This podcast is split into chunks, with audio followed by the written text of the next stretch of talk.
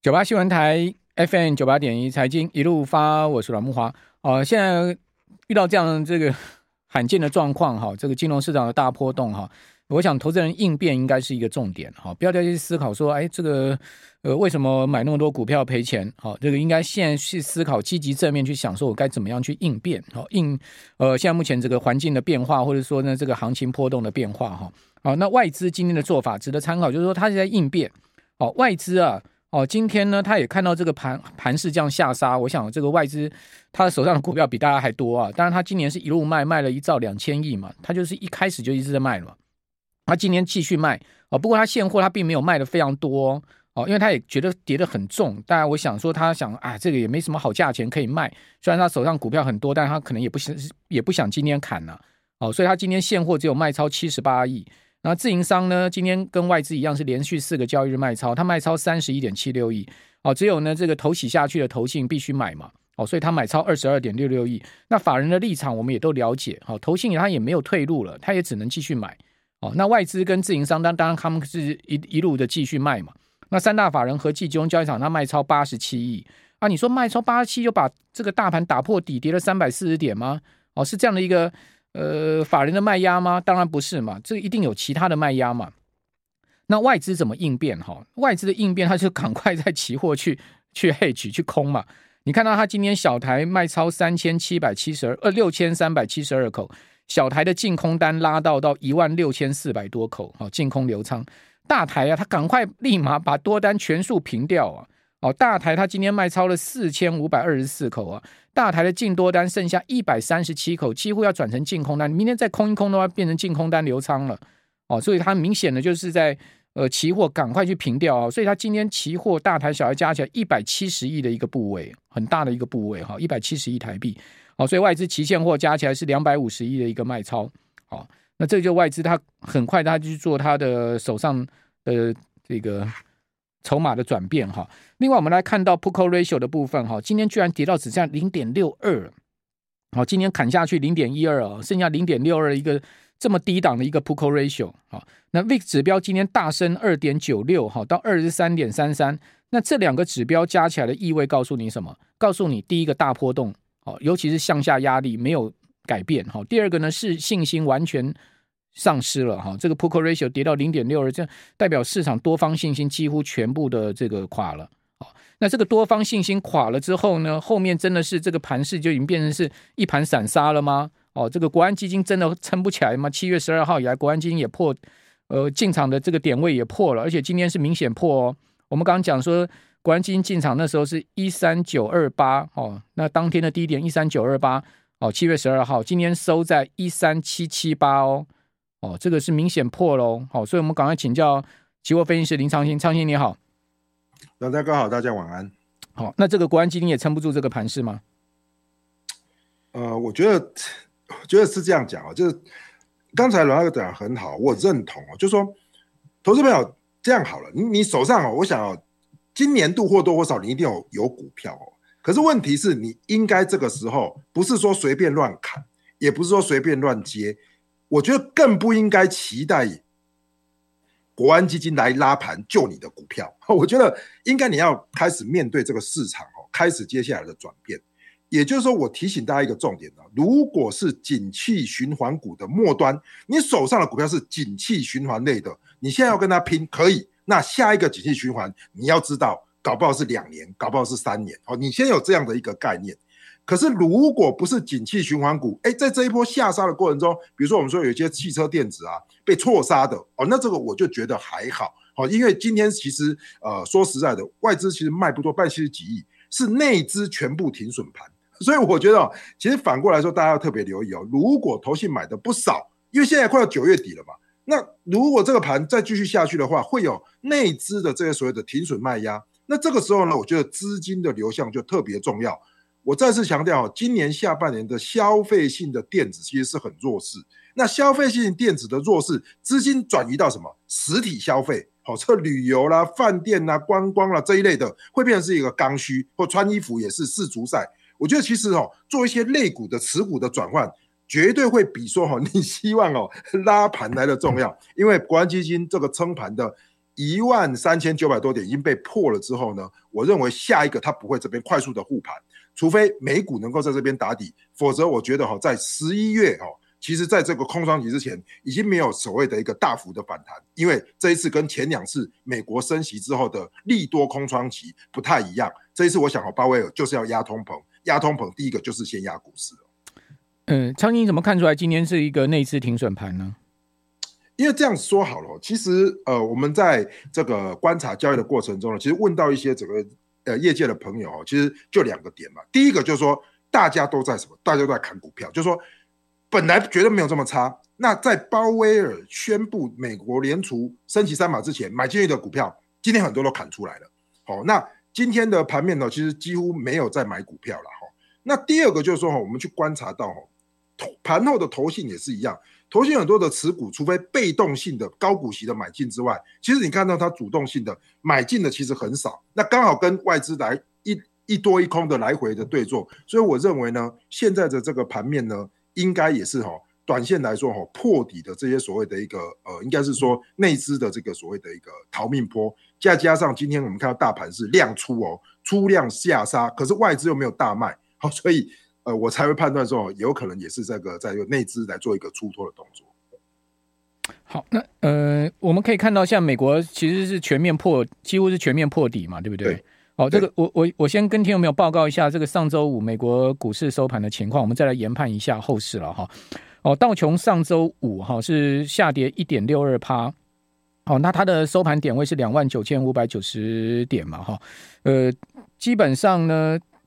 这个。整周的跌点呢是四呃跌幅是四趴左右哈，道道琼呃上周跌了四趴，好，那另外纳斯达克指数跌到一万零八百六十七点，哦，这个上周五一天跌幅是一点八趴，哦，它的前坡低点就是说今年六月的最低点是一万零五百六十五点，其实只差三百点哦，哦，那呃上周全周的跌幅是五点零七八，连续两周。纳斯达克指数已经跌掉十趴了哈，呃，标普上周五的跌幅是一点七二趴，好，跌到三千六百九十三点。那它的前坡低点是三三千六百三十六点，好，这个是今年最低了哈。呃，那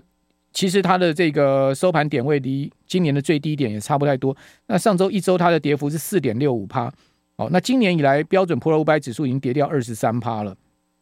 哦，可是麻烦的是哦，在上周五标普的盘中的低点是三千六百四十七点，那三千六百四十七点，事实上它其实已经是逼近了这个今年的最低点三千六百三十六点。同时呢，三六四七这个上周五的盘中低点，它是跌破了哦，这个三六三六当天收盘的三六六六点哦，所以呢，基本上我看这个到呃标普破底应该是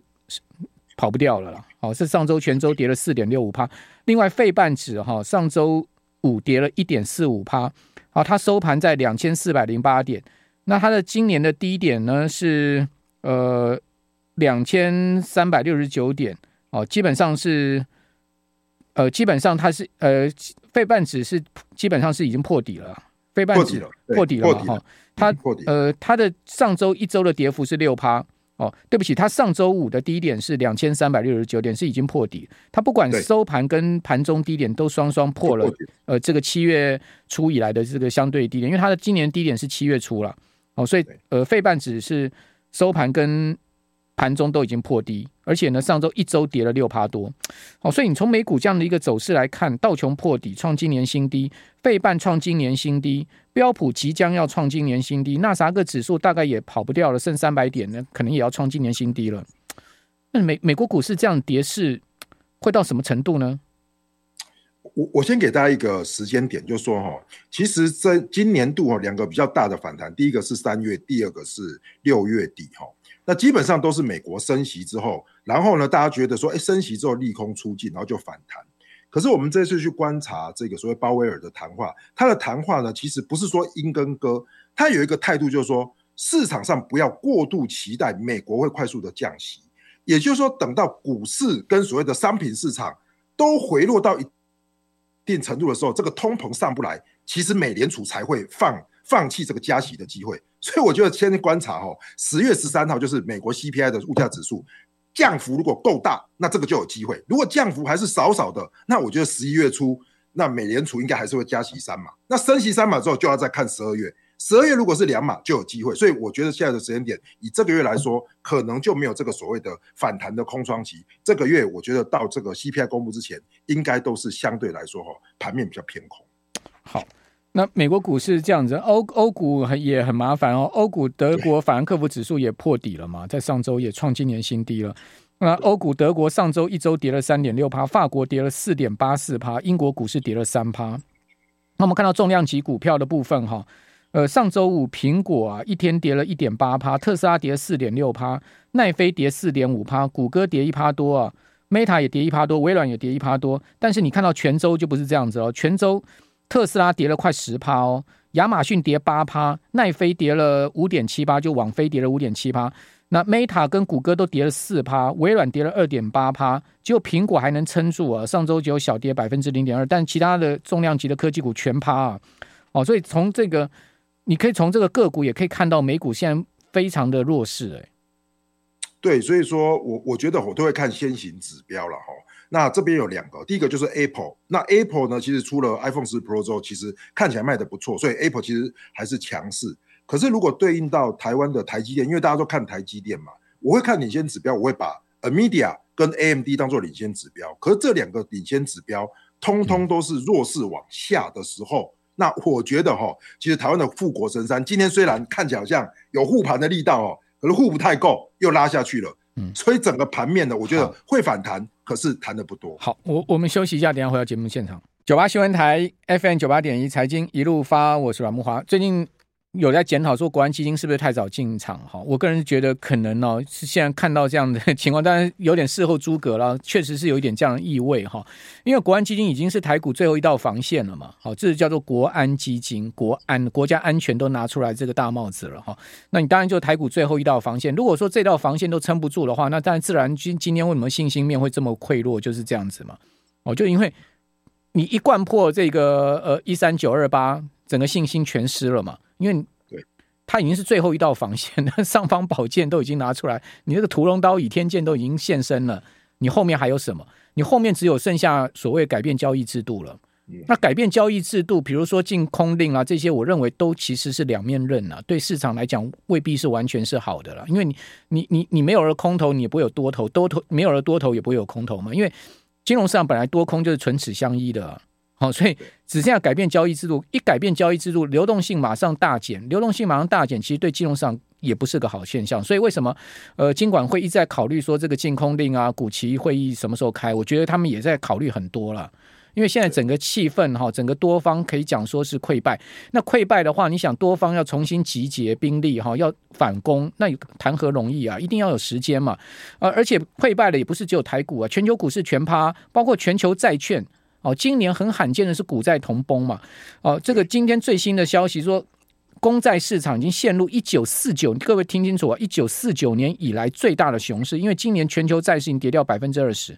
哦，这个是一九四九年以来最大的熊市，而且可能引发流动性疑虑哦。哦，因为债市的规模是一百多兆美金了。哦，这个一百多兆美金跌掉二十趴，你看它跌掉多少？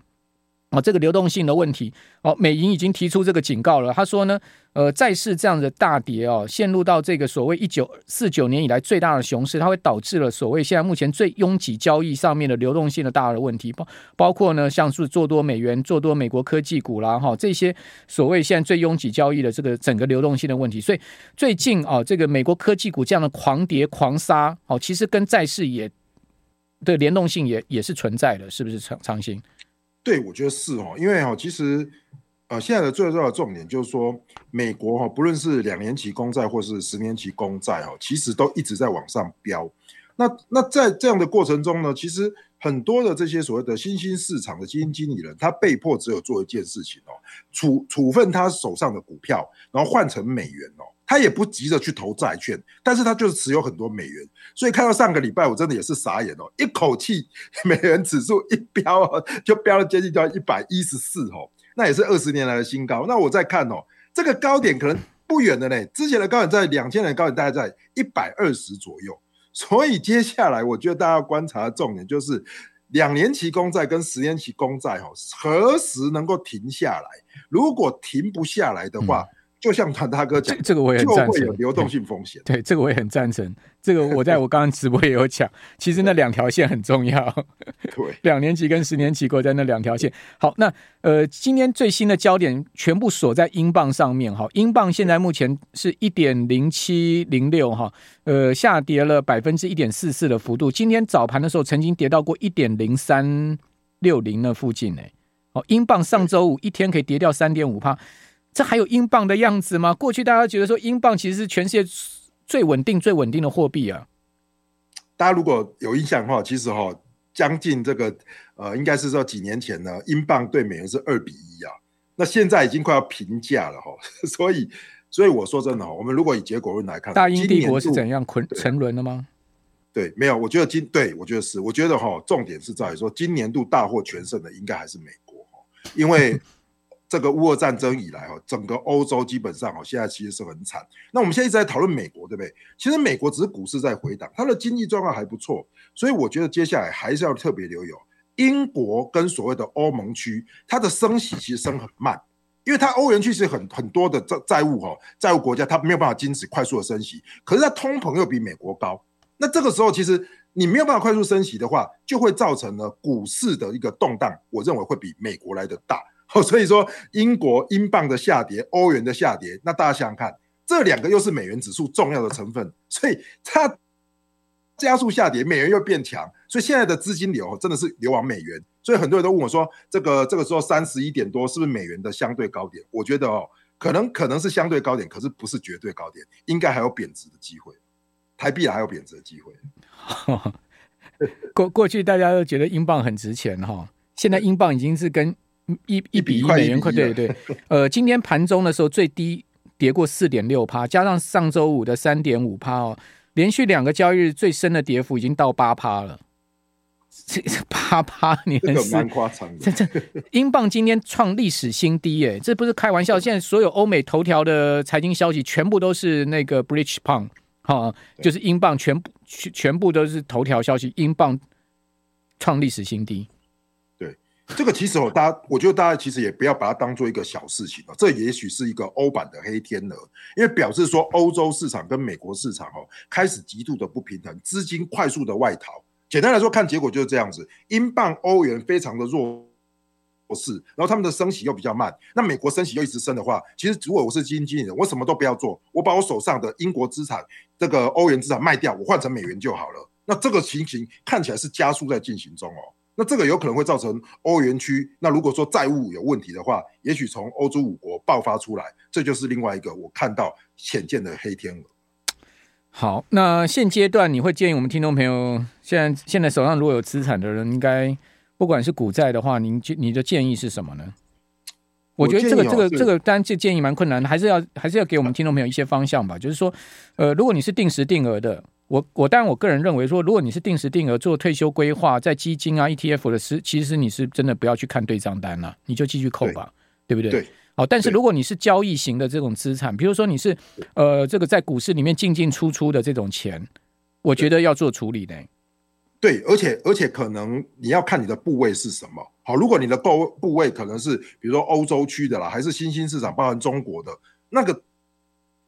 那个可能后面的未爆弹还没结束，但如果你是台，大部分大家都有台股嘛。回到台股方面，就是说，哎，台股的部分，如果你是买一些 ETF，你也砍不下去，高股息今年蛮买蛮多的，那就继续扣嘛。可是如果说是比如说航运类的、钢铁类的这种景气循环类的，我的建议是喊弹还是要换股。你要换不同的类别来操作，真的在这边哦。其实我觉得提高现金部位的比重，然后降低景气循环股的持有的部分，因为去年景气循环股很好，今年度全部被打趴，很多投资人都被套在上面。那我觉得你要么就跟他拼三五年，那要么就是说你这边转换持股。那我觉得在这边呢，其实美元哦还是目前来讲哦比较保险的部位，所以我觉得如果问我来说，我认为美元还是现在最有机会的资产。所以你提高你的美元部位，我觉得相对来说还是比较。问问题是美元怎么换？我跟你讲，我今天早盘的时候要去换美金，然后在那个网银上啊，我我一 key 啊，三十三十一点八，对不对？三十一块九啊，三十一块八，三十一块九，我都 keep 不太下去 我上个那个真的 keep 不下去。我我上如果有回档了，我就觉得我我上个礼拜换三十一块六，我都觉得很贵了。今天早盘想再去换一点，那已经三十一块九了。对，那个太贵了，还是要再换吗？所以，所以，所以我觉得也是这样嘛。但是美元，我觉得啦，不会无穷止境的强下去啦。哦，所以，所以短线如果说英镑或日元呢，有稍微有转强一点点，美元有回来的时候，这个时候有一个价差，我觉得哈，到明年就是二零二二年底、二零零三的第一季，都还是会是美元强势的格局。所以我觉得，其实持有美元比持有一些相对其他市场，后面会不会有更坏的状况？现在是不是还还没有坏到底，还是更坏状况？我觉得还没有加速赶底哦，看波动率就知道了。刚才阮大哥也提到嘛，我觉得波动率，美国、台湾的波动率都上升的话，也许第四季可能就会有比较大的一个幅度出现。那这个时候，如果要存股的人，其实在第四季的尾巴，也许就有存股的好机会出现。反过来，我们 用这样想，只要正向的话，就这样的想法了。好吧，听懂没有？这个。呃，我我我我觉得大家现在考验大家智慧了啦，哈，也也考验大家的耐力，然后跟考验口袋深度，非常谢谢林昌兴。